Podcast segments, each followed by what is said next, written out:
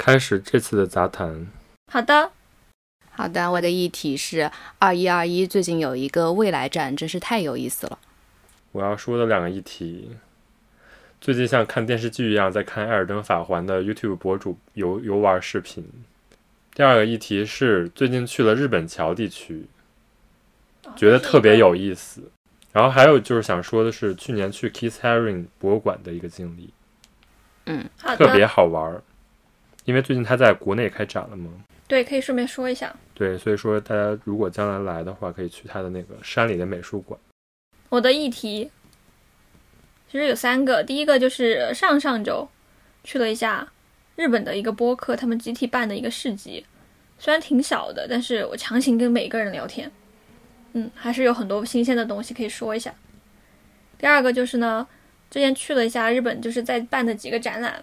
然后就发现这些展览的周边啊太太有趣了，就是他们发发展出了很多不一样的形态，然后也可以说一下。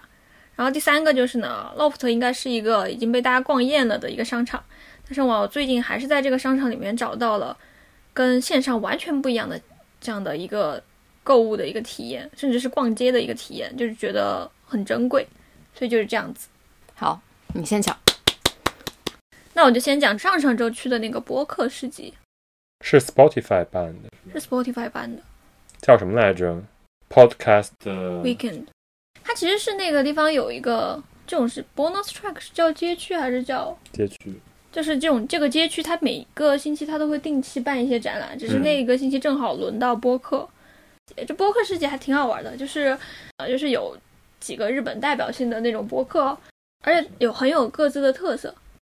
我去的当场，就是我会发现其中有播客，他们的周边非常丰富。有一个播客，他自己有做那种打火机，然后有那种帅很帅的那种贴纸，然后我就去问我说：“你这个贴纸是自己做的吗？”他说：“啊，他说我们这个播客的这个主播自己做的。”我说：“哇哦！”然后他说：“这个主主播是自己是设计师。”我说：“哇哦！”我们也是啊，嗯，对，然后我说我们也是，然后，然后他说哇哦，然后我说，你们就在哇哦，然后，然后我就说，我说那我能不能问问你们这周边盈利吗？他说盈利啊，他说我们设计师自己有公司的，所以我们盈利都是就是像公司一样，就是这种是算我们公司的一个商品。哇哦，那家的周边我觉得特别有意思，就是他有做，他用纸板，用当木路，用这种瓦楞纸板做了一个扭蛋机，嗯然后你可以在上面扭出来的东西，他们播客自己的周边的东西，这是哪一个播客？叫牧场拉酒。哦，是坟墓的墓。对啊，对。然后我当时遇到一个，就是一一个一个女生一个男生在一个摊位前，呃，这个男生就说啊，去年是我们这个播客的第五年，然后这个女生自己做一本小册子，然后我整个人在那边震惊，我说怎么可以做的这么多？然后我就问他，我说你这个想 t 吗？每年每天不难吗？想选题？然后那女生就很轻松的说啊，我这个就是可能就每天想起来我就直接就录吧，录了就发。然后他说我最最晚的话就是能够保持一个星期我能发到三到四次。然后他说我平常就是特别有热情的时候，我一录下来就不会想停的。然后这种我可以每天都跟。然后我整个人在前面我说你好厉害。他说哎呀，他说嗯，他说就是可能就是也有很多话想说，就这种感觉。然后他们就是有点听众体验类型的，就是他中间就会征跟各位听众征集说怎么样。就是但是我听完了日本这些播客，确实觉得就是他们废话比较多。后来我还就是有见到那个农农业播客的嘛，那几个农业播客一上来就他们真的好热情啊，一上来就跟我推销他们家的米，然后我就整个人震惊掉，我不知道怎么开开口，然后他就说他就说啊，他说你来来来看看我们家，我们家是就是那个米种的特别好，然后隔壁说我们家这个南瓜特别好，然后那边说我们家这个长得很好的，然后他们几个都是做的不同的播客，对对对，那个苹果有一次推荐播客，就是推荐的专题是农业播客、农业系播客，嗯，点进去，但是有什么养这个养那个的，然后有种这个的种那个的，然后就是专门自己做一播客。我划了三四页还没划完那个农业博客，然后实际上他们聊的就东西都巨高深，就是他们根本不是聊自己种的东西，只能说就是日本农民很闲。他们有都有自己自己的农场的，对他们周边就是你可以买点菜带回去，但是他们确实。实很多就是农业的人都是大学毕业的，包包括搞设计的，回去种菜的。肯定种菜赚的多呀。对啊。然后，但但是我确实觉得他们一个比较那个什么，就是他们聊的更多的就是漫天叫什么漫天聊，不是像就是像我们这种，我们是一个有选题，然后就是这个选题聊。当然，这种聊的方式就有可能非常的更新比较慢。对我，我跟那个，我跟当时跟一个就是另外一个播客的人，这个播客的人叫什么名字？他名字就叫哈斯塔格。然后那个人我就问他，他就跟我说他以前聊过麻将还有饺子。然后我说那你聊麻将的时候，你要去查这个麻将怎么来的吗？他说没有呀。他说我们聊在一起的人可能都是自己打过麻将，然后有自己的一个看法的，所以我们就这样子聊。然后就制作出来一期，然后他热烈的在 Spotify 上面关注了我们，当街播放。对他当街播放了我们聊钱汤那期，然后他说他虽然听不懂中国语，但他会努力的听。我就心想，幸好现场没有人听得懂中文，否则是当街处刑，太太太尴尬了那一瞬间。还有专门聊 wine 是吧？对，还专门聊言语学。对，反正日日本播客确实比较怎么说，比较随意，然后就是更多的像一个背景音乐一样，就是绝大我说的是绝大多数，绝大多数。我觉得就是觉得日语这个语言的一个特点，就是它如果进入闲闲聊的模式，就整个人就会非常的怎么说舒缓或者说轻松，就他们是那个语言有这个帮助在，我是觉得。所以你看那个原研哉不是也有播客吗？嗯，他那个就是一个比较深的，就是那你那个突然一下就变成那个语言模式了，可能就是就感觉你得用一个上课的感觉在听对对对他讲课。确实那种就是大师聊的播客，就是完全是另外一种。但是我是觉得日语和中文的播客是有一些不太一样的。是不太一样，而且像这个播客市集来的这些，就是 Spotify 给这个播客做的这些怎么说设计，还有发的小册子，我觉得都还挺好的。而且他们就现在就感觉是想把这个盘子做大，而对且，他在推他的那个剪辑软件叫叫好叫 Anchor 吗那个 Anchor 原来是一个免费的，就有点像我们现在上传那个 Fireside，然后他被 Spotify 买了，嗯，所以现在你想做播客的话，就通过这个免费平台就可以做。但它好像有一个，就是它要限制在一个小时，就是你不能超过一个小时，而它有一个那个文件大小的限制。所以所以如果也不适合我们这种一聊聊一个小时以上的人，不是，主要是我们还是有钱。啊，什么 东西，没有，当时当时那个 Anchor 还没有被日本那个 Spotify 买的时候，之后我们就是没有找到一个平台比较合适，所以就是能能用钱解决问题就用钱解决了。嗯，所以就是我觉得他做这种市集有点像小宇宙在国内做那种，但这个更加的就是跟夏北泽那个地方。比较契合。对，而且我觉得就是难得的是世界上这些人他没有那种上目线，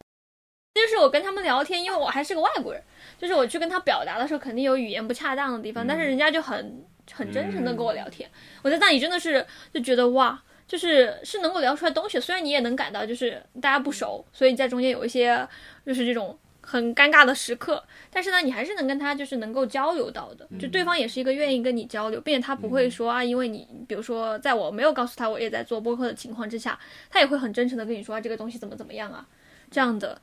一些就是共有的这样的一些东西吧，我觉得这个就挺好的。日本这一年确实多了很多播客，这两年吧。我因为我一个感觉就是日本的播客也都是疫情这个起来的，就是做的早的话，就是跟中文播客一样，就是很早以前就开始做了，嗯，然后这个中间是没有的，要不就是很新，要不就是很老的。我现在喜欢听那个就是三元三元总总一那个人叫 Pop Life 那个人做的。三元总一郎。三元总一郎他们做的，我觉得他们的话题挺好玩。那个就是 Spotify 专有的一个播客，你在其他地方搜不到。锁住你，锁住你，但是好听的，我觉得他们的话题都挺不错的，比如说，他会就是聊很多国外的电影和音乐，就而且聊文化之类的会聊的比较多。他就是不是很日本人的那种木性。他可能我就感觉他聊的东西还是有点深的吧，就他不会嗯简单的说，比如说最近那个新的什么电影上映了，他就说啊我看过，你也看过，他会聊这个东西的历史，他会直接把可能把那个人相关的什么记者请过来，大家一起聊。他们就是媒体型的那种。那还挺好的。我最近看了那个《戏曲故事》，就是因为他们推荐，他们连做两期推荐《戏曲故事》。嗯，我看到了，但他们那个我真的是要打起精神听，我我我可能我还是有一种学日语的感觉。啊、我想推荐就是平野沙纪子最近做的播客。他这个叫 Voice of Food，食物的声音。天，他聊吃的真的是，他会他会把那个咀嚼的声音就是录进去，但是不会让你觉得特别奇怪。他会就是打开一个薯片，然后咔咔，哇，然后他会聊，比如说聊一些非常日常的，比如说尼吉西吃牛舌那家店，然后他就说：“哎呀，这个山药配上这个牛舌，哎呀，这个那个就是，他就用很多这种语气加上形容词，然后就会觉得让你重新认识这个食物。但是他那个做的挺专业，就是它里边有很多录音的感觉是，如果你把一个麦克风在那儿，就肯定录的非常嘈杂，但他那个店里就能录的很清晰，就就是。是投了投了设备，对对对，他写东西也写的很好看，对，他给 Pop Eye 写专栏的那个。那他真的是又会写又会说的人。好，那我下一个要说一个游戏，最近看的那个 YouTube 博主。嗯。对，最近比较火的一个游戏，Elder Ring，因为我突然有东西想了。没有，因为我最近看的那个 YouTube channel，因为我没有玩，我是一直在看一个 YouTube channel，然后那个 YouTube channel 每次开始他就说 Welcome to more Elder Ring，我笑。然后我现在每次想到这个游戏就是 Elder Ring，对，然后你被他洗脑了，所以我为什么要看他呢？因为你自己没有 PS 五。对，首先我没有 PS，你抽了那么多次都没有抽到，没有抽到后来我就不想买了，好的，放弃了。然后其次就是 Elder Ring，就是是一个很好的游戏嘛，但是因为玩起来它非常挑战你的耐心，所以我选择先看 YouTube 玩一下，然后没想到就是点开了之后一发不可收拾，就是因为太好玩了这个游戏。然后我就看了一个最最那个更新最勤的一个博主，就是他每天更新一小时，然后就这样的话，他可能可以更新半年。就是因为这游戏太大了，就是他要打到通关，他需要很多的对对对。时间。然后就是每天每天像看电视剧一样，就是早上吃饭的时候打开，因为他是一个美国的博主，就我每天 早上打开，他是直播吗？不是，就是他，因为他就是打完了很多，他要剪辑的，可能剪完了出来正好差不多一个小时，然后每天早上看，边吃早饭边看。这么好玩？对，你觉得是这个游戏的世界观好玩，还是说就是它游戏就是类似塞尔达的那种，但是它是世界观是那种很黑暗的，就是它是魂系游戏嘛，所以就是它是很黑暗的，就不像塞尔达那种就是探险类，而是说就是它整个，而且它那个剧本是那个写《权力游戏》那个人写，嗯，马丁嗯马丁，对嗯写，所以就是它整个就是有一个世界观的，就是说这个世界是一个怎样的一个世界之类的。但是就是你在里边是一个人，你在这个世界里是一个完全漫无目的的一个人。这个时候就是你你探索这个世界的顺序是每个博主是不一样的，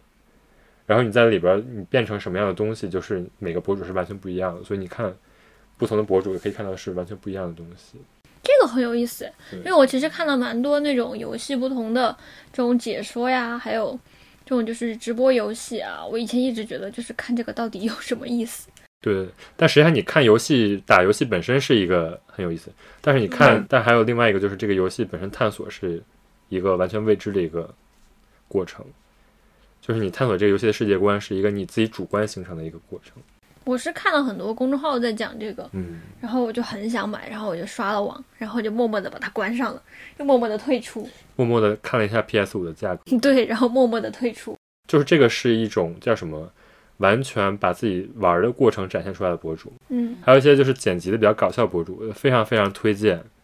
Afro Senju，嗯，他是一个就是有几百万粉丝的一个博主，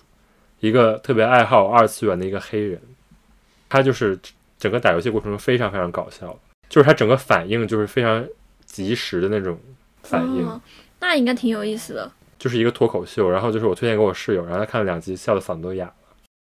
就一定要去看他。然后他每次他每一期视频都会给自己画一个封面，就是他在打艾尔艾尔登艾尔登环里边某一个 BOSS，然后他就把那个自己打那个 BOSS 的场景，他自己画一个漫画做成封面。太好玩了吧好！用心说啊！的我很想回去看看他。对，你回去一定要看一下，就是一发不可收拾。好的，下一个，下一个，我有一天去了二一二一，然后二一二一最近的展是未来展，它那个展的出发点很好，它是有一个罗盘，罗盘是有三层，第一层是 how、what、why，然后呢，第二层的关键字是未来啊、时间啊这种比较科幻的词，第三层的关键词是开始、结束。然后呢，每一个呃艺术家他就会转这个罗盘，然后得到一个问题，就是比如说什么时候时间会结束。未来会在什么时候开始。我感觉特别像沙漠命题作文，有点像沙漠摩斯之前写自己给自己搞的那个展览。然后就是提一些深度的问题。对，对对，然后他提出这个问题之后，每一个艺术家就会根据他拿到的这个这一个问题做出他们的解答。然后这个展里面，我最喜欢最喜欢的一个点就是一开始二一二一，它原本有一个比较正统的动线，就是你从楼梯下去，它有一个巨型的展览空间，然后你就直接往展览空间走，绕完展览空间之后，从一个就是很曲折的路回去。它这一次是把那个路线转了过来，它从那个曲折的往出口的那个路是开始，你就往后走，往后走呢，它就开始给你做一个提示。他就说，想象，嗯，一百三十八亿年前宇宙大爆炸到今天是一个三百六十五天，是整个一年。他就给你做一个那个时间上的换算。那么你走这个走廊的时候，它就会有很多的时间点。嗯，时间点大概写的是，嗯，就是一月一号宇宙大爆炸，三月十六号银河系形成了，九月二号太阳系形成了，九月十四号有最古老的生物，十月二十九号氧气就出来了。到十二月五号有多细胞生物，十二月十七号有了鱼，十二月二十三号有了爬虫类，十二月二十八号有了花，十二月三十号有了灵长类的出现。然后最后你走出了那个走廊，它有一张巨长的横幅，就是说现在已经是十二月三十一号了，下午十五点就会有人人的出现，十一点十一点四十四分有火的发明。到了十一点五十九分三十二秒，农业出现了。五十九秒是近代开始了，然后现在呢就是是二十四点零分零秒，嗯，超级浪漫。它是一个非常黑的走道，然后每一个时间点上都是光。那我们就相当于被你剧透了呗。但是这个体验，但是这个体验就是完全不一样的。哦可以，嗯，所以它是一个，你走到那，你就是觉得天呐，我的人生，我的那些还是最后一秒钟。对我的那些就是非常非常痛苦纠结的那些事情啊，只是一个一秒钟都不到的事情，然后非常浪漫，推荐大家可以去看一下。那既然他说到展览，嗯，我就说到我的议题展览周边，因为我就同一天看了上野的两个展览。嗯，国立博物馆展出那个庞贝古城的展览，那个好像是庞贝古城第一次在海外展览，来了很多那种就是人的那个标本还是怎么？对，它是有那个就是应该从那边运过来的，已经石膏化的那种人。对他好像是第一次把这些东西拿过来展，因为这些东西是在那个古城里拿不出来的。对，然后还有就是好像是因为日本这边好像是东大的有教授，他一直是派出了那种参考团去帮助发掘这个庞贝的东西。所以才给他这么一个机会展览。对你到最后您看到那个策展的人，就是领头的都是几个东大的教授，他是有标职位的。这个展有两点可以说的，第一个呢，就是它首先是展品多，然后它在中间呢，就是做了那种庞贝古城的那种原样还原，就这个是他们常做的手法。第二个就是呢，他请了声优做了那个音声导览嘛，然后音声导览是很有名的那个声优叫小野贤张录的。其实我觉得音声导览就很一般，他就应该是只跟你讲讲内容，结果这个音声导览做成了一个音乐剧，就他进去之后会有那种。对他就是会有这种声音，就说哇哦，这里会有一个雕像，他就是会有那种一下子吓到你的那种声音，哦然后最后还唱歌了，最后还有那种音乐告诉你说拜拜庞贝古城展的那种感觉。就给小孩的那种感觉是吗？嗯，但是我作为一个成人，我把它听完了，我还专门付费去留了这个，呃 就是去听了这个音声导览。所以就是一开始的时候呢，是只有这两个点，觉得啊还可以，就是一个国立博物馆的大展嘛。结果走到那个展品区的时候，直接把我给震惊了。他们首先呢是给这个展览搞了一个吉祥物，这个吉祥物呢叫烘焙坤，然后是一个可以加 tag，你现在在 ins 上可以搜得到，他是一个真的人，啊，他是一个人，这竟然是吉祥物吗？看这个照片，真是把我震撼到了。他是一个活生生的男人，他是裸着的，穿了衣服，穿了衣服，但他会裸着是吧？啊、他有裸着的一些公式照。是一个意大利人吗？嗯，他会说日语，说的非常好，他应该不是一个意大利人，但不是日本人。不是日本人。嗯，看得出来，但他就是跟罗马浴场穿的一模一样，对，就是一个白色的那种，就是你在希腊的那种地方能够看到的衣服。然后我一开始下午去的时候，这个人他应该出去吃饭了，所以他们就放了一个立牌在那儿。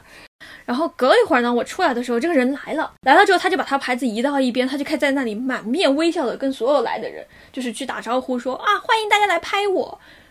他不仅合影，然后看到我想要去拍他的那个他的那个 tag 的时候，他就非常主动的过来啊，你要拍吗？一定要在 ins 上面去艾特我哦，我会在那个上面去找你们的哦国。立博物馆都这么拼了吗？是有点像是那种啊，我今天见了一个吉祥物叫庞贝君，然后这庞贝君是个真人，就是这样子。总之，这是他们第一个举措，然后第二个举措是他们跟那个长场熊合作，啊，就跟优衣库库，合作了一些插画的那个插画师，嗯，他就描绘了在这个展览当中你会看到的一个，就是他把那个画抽象出来，哦做成了那种简笔画，然后放在了那个。包上面，还有衣服上面，还有他能够想到的一切什么钥匙扣啊这种东西上面，博物馆都这么拼了吗？真的真的特别拼。然后他们就是所有的东西都是我感觉就是贴合着你的使用，比如说他们有出那种抱枕，那个抱枕就是庞贝里面很有名的一块已经碳化的面包。我看到那个碳化的面包了，真的是一个黑色的抱枕，因为那个碳化面包就是一个黑色的饼。你可以就是椅子底下，我我实物看到了之后，我觉得还挺实用的，虽然我没买他们好像还把那个碳化的面包做成了实物。对他们做成了实物，就是那个实物的样子是跟它在里面展览出来的颜色是一模一样的，而且它就是这次的庞贝里面出土的东西里面是有耳环的，然后它也完原样复刻了一个耳环。这个其实是那天我去的第二个，就是我那天去的第一个呢是一个十七世纪，是维米尔的一幅画。这幅画首先就很迷，因为它其实是维米尔的一幅画，被大家就是反复的分析挖掘之后呢，现在是第一次修复好了之后，它就是在日本初公开。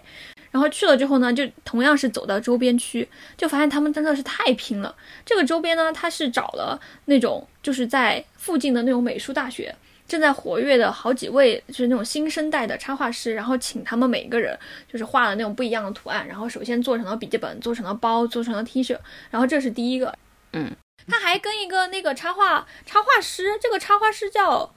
Coffee Boy，嗯是这个。这个其实我去搜了，它其实是一家咖啡店，嗯，但这家店它是卖，它会画插画，就是他跟别人，别人出名是他不停的跟别人出联名卖他的那个插画的简笔画。所以我在展览上看到他的时候，他跟这一家做了特别多的那种包啊，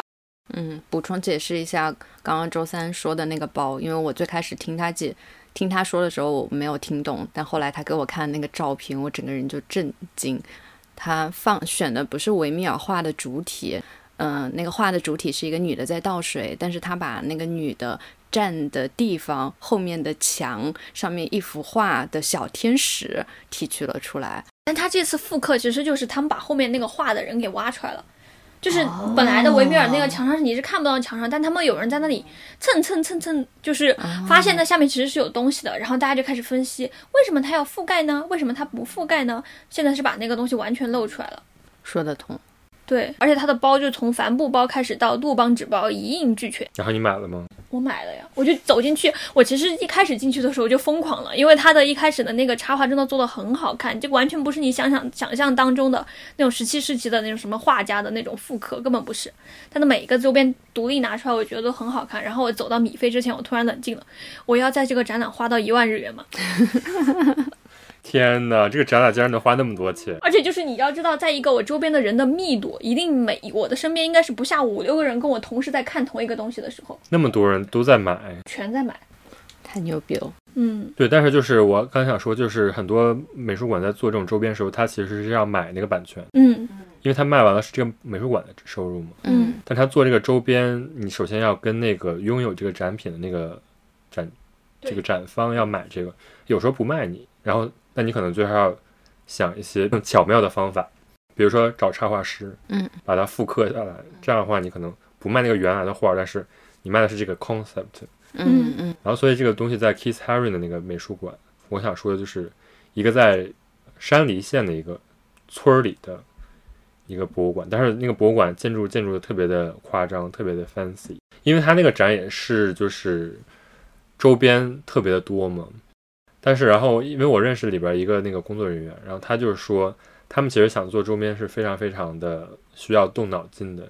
因为拥有 kiss haring 都是他的一个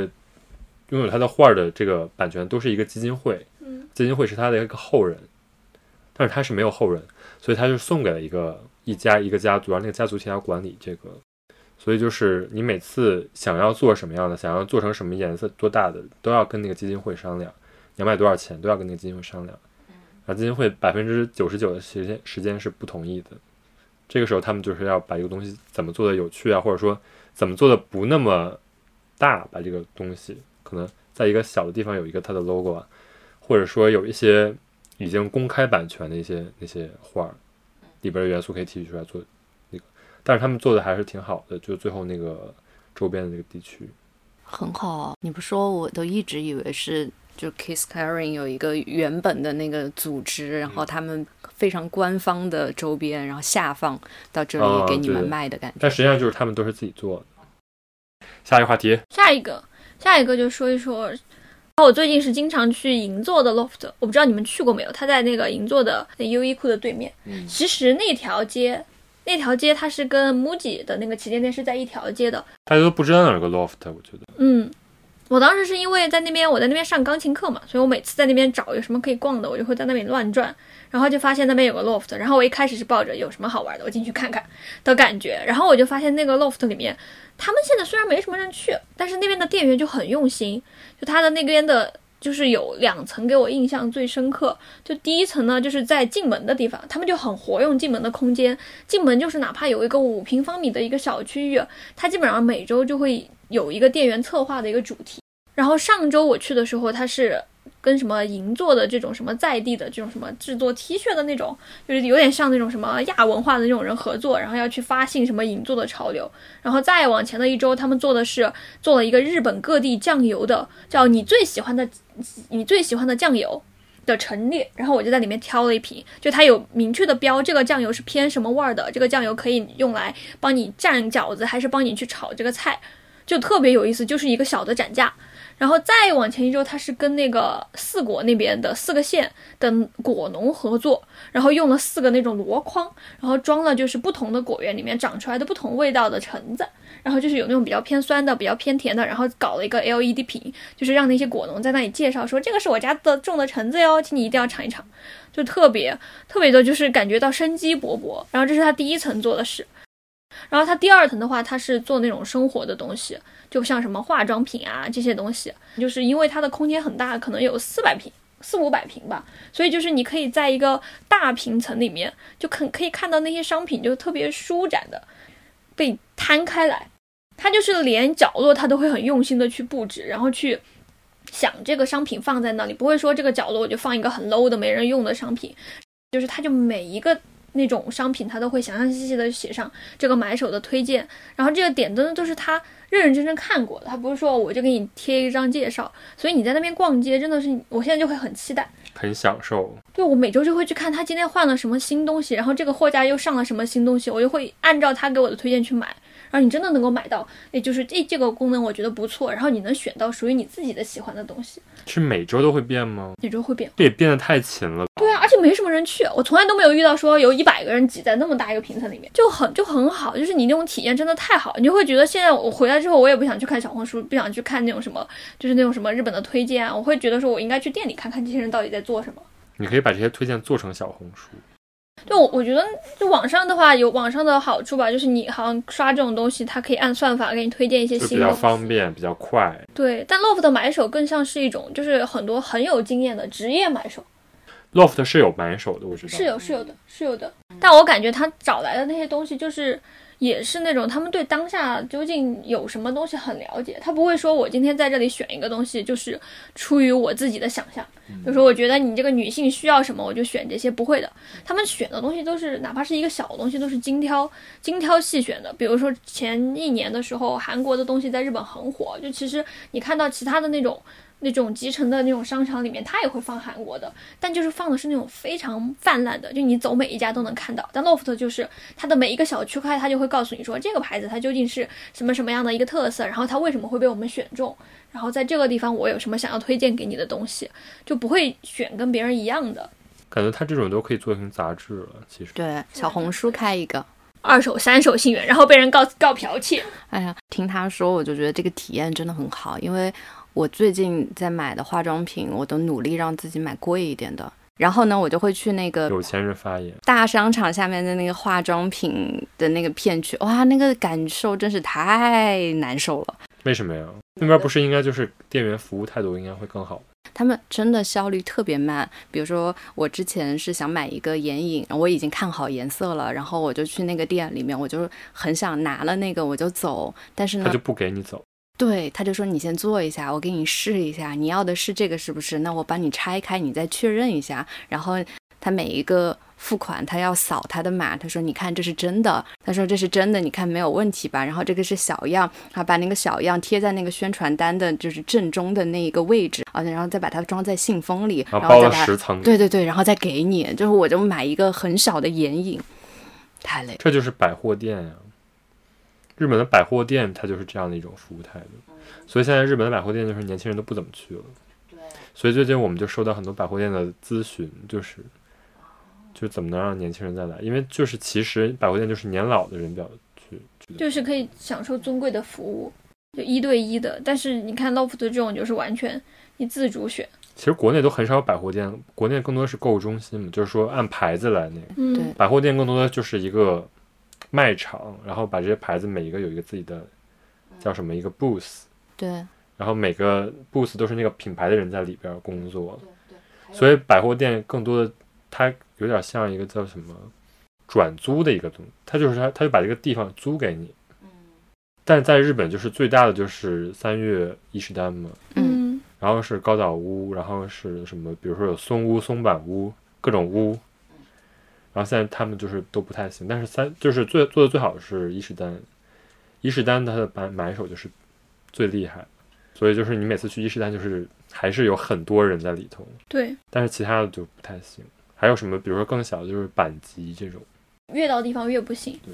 而且我发现 loft 那些货架上有点奇特，就是他们嘛，就是那些货它是摆在外面的嘛，所以你就能很快的看到哪一个颜色，特别是化妆品，哪一个品类被谁拿的最多。啊、所以我这个这一招真的百试不爽，我就每次走进那种店里就去看，诶，今天那个地方谁拿的最多，我也去拿一个。这个策略实行一年左右了，我拿到现在就没有失手过。就是我会去看最近就是大家在这个颜色当中会选哪一个，嗯而且我现在发现啊，就是这种其实